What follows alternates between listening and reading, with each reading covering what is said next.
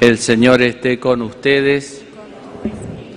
Evangelio de nuestro Señor Jesucristo según San Mateo.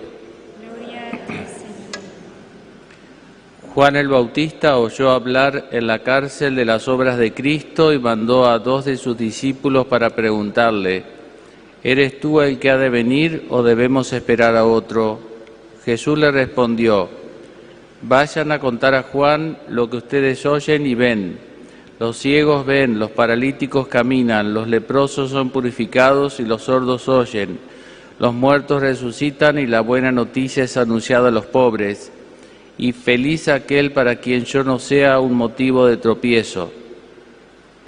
Mientras los enviados de Juan se retiraban, Jesús empezó a hablar de él a la multitud diciendo, ¿Qué fueron a ver al desierto? ¿Una caña agitada por el viento? ¿Qué fueron a ver? ¿Un hombre vestido con refinamiento? Los que se visten de esa manera viven en los palacios de los reyes. ¿Qué fueron a ver entonces? ¿Un profeta? Les aseguro que sí, y más que un profeta, es aquel de quien está escrito, yo envío a mi mensajero delante de ti para prepararte el camino. Les aseguro que no ha nacido ningún hombre más grande que Juan el Bautista y sin embargo el más pequeño en el reino de los cielos es más grande que él. Palabra del Señor. Gloria a ti, Señor Jesús.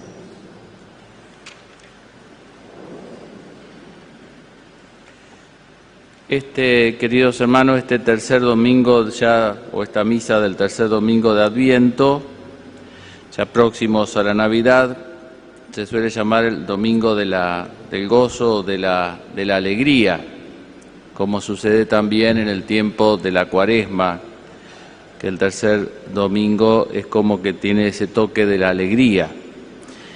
Eh, ese gozo permanente que es un- algo propio justamente de, de la Navidad. Y la alegría, como tantas cosas, ¿no? Pero es más bien un, un síntoma, un efecto. Vieron como la paciencia, uno no, digamos, son cosas que se dan si uno pone los medios adecuados, un efecto determinado, como en el orden, el plano negativo, puede ser la fiebre, un síntoma. Uno no ataca la fiebre, ataca la causa de la fiebre, ataca la causa de la fiebre y se va la fiebre, el dolor y todos los demás síntomas, todos juntos. No se atacan los síntomas, se atacan las causas. Eh, si uno quiere san- sanarse, ¿no? Y lo mismo aquí, si uno quiere ser alegre, uno pone los medios para ser alegre y va a ser alegre, no busca estar alegre, no busca ser paciente. ¿eh? Porque si no tengo que decir, tengo que estar alegre, tengo que estar alegre, no, no es así. Sino que eh, uno trata de poner las causas que generan la alegría y ya está. ¿no? Ya está, se genera esa alegría. Bueno, podemos decir que la alegría es, es- un síntoma, entonces im- importa mucho el motivo de la alegría.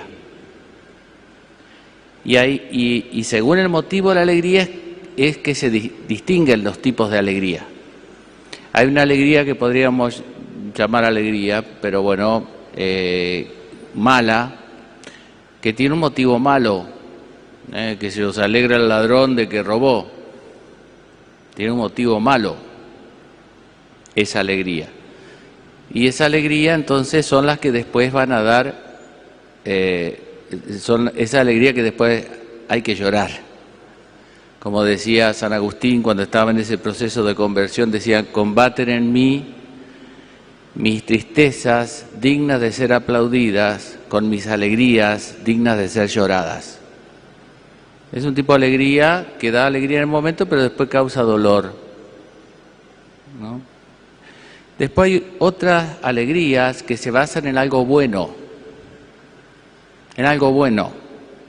Yo el, el otro día estamos todos muy alegres y espero que el martes que viene también estemos todos muy alegres. Se basan en algo bueno, ¿no es ¿cierto? Pero claro, según eh, qué tipo de bondad tenga eso, qué profundidad, qué será, cuánto permanezca la alegría. ¿no? Porque, bueno, nos alegramos, ¿no es cierto?, con el triunfo de Argentina, pero no es el martes, Ojalá que sigamos alegrándonos, pero uno puede también pasar. No es que sean malas, pero eso hace acordar, ¿vieron cuando hay mucha sequía y llueve así mucho de golpe y corre, pero no riega el terreno eso? No alcanza, hay tanta sequía que se evapora enseguida, después hay una humedad que no se banca nadie. Entonces hay alegrías que son así como un chaparrón, pero si hay mucha sequía en nuestra alma, no nos cambia la vida, no nos deja alegres. Es un momento nada más, es un rato. No son malas, ¿eh? pero son alegrías efímeras, pasajeras. Ahora, hay otras alegrías que permanecen más. Especialmente las alegrías, yo les llamo de la cima, de las cimas, cimas, ¿no? Cimas con C, de la, de la cima de la montaña. Es decir, aquella alegría que supone una conquista, un sacrificio, el que estudia una carrera y se recibe, ¿no es cierto? El, que logra algo que venía luchando por eso, eso produce una alegría proporcional al sacrificio que se ha hecho y eso dura más en el corazón, la alegría de la cima. Y dentro de estas alegrías es donde tiene que estar la alegría cristiana. El motivo nuestro de nuestra alegría no, es, no son motivos meramente humanos. Por eso esta alegría es compatible con un hospital, esta alegría es compatible con una sala de velatorio, no en forma de humor, sino en forma de paz, pero es la alegría en el fondo.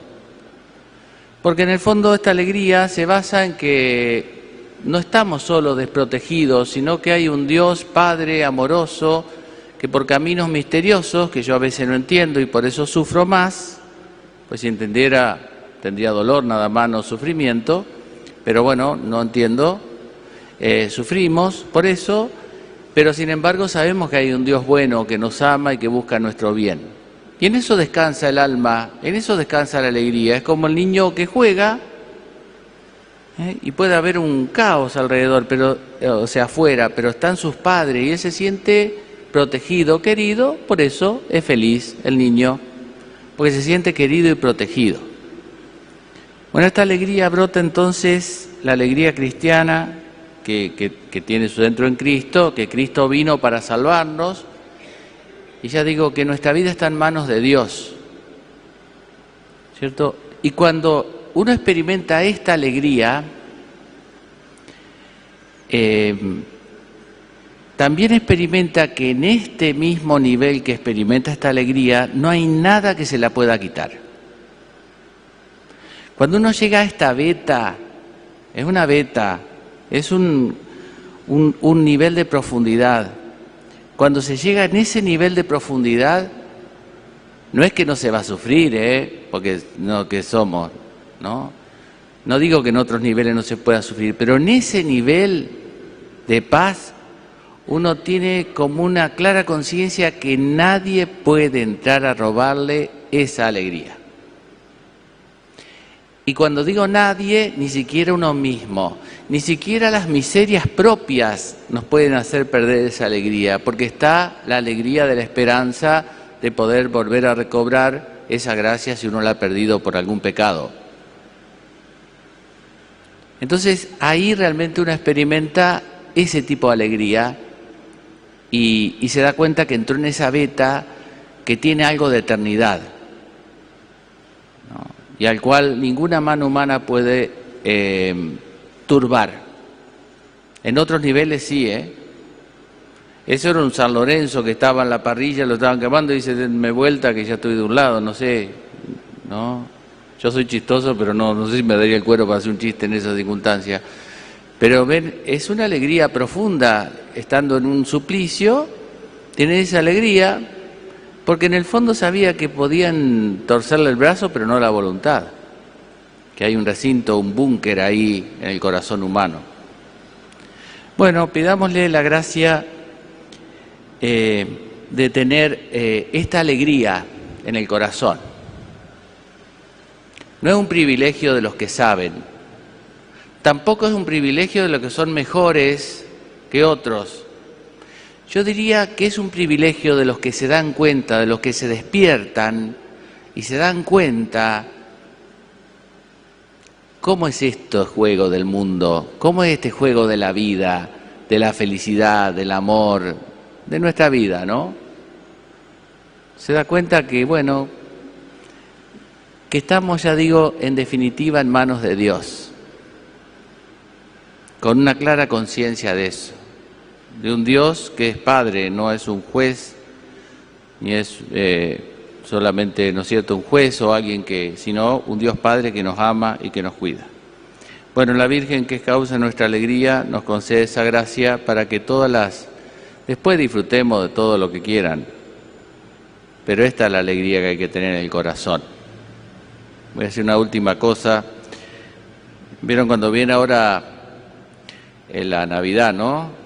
Que cantamos Noche de paz no, y de calor. No, no sé si era así la canción. No, me parece que esa parte está inculturada.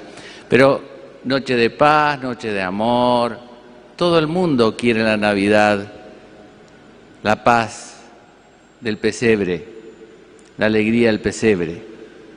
¿Es complicado? No, es muy simple, tan simple como la luz del sol pero con un pequeño detalle, que la luz del sol no viene sin el sol. Y la paz del pesebre de Belén y la alegría de Belén no viene sin Jesús. Pongamos a Jesús en el centro y lo demás va a ser tan simple como este hermoso sol que nos ilumina y, ¿eh? quema nuestras, nuestra piel. Bueno, que la Virgen nos conceda esa gracia.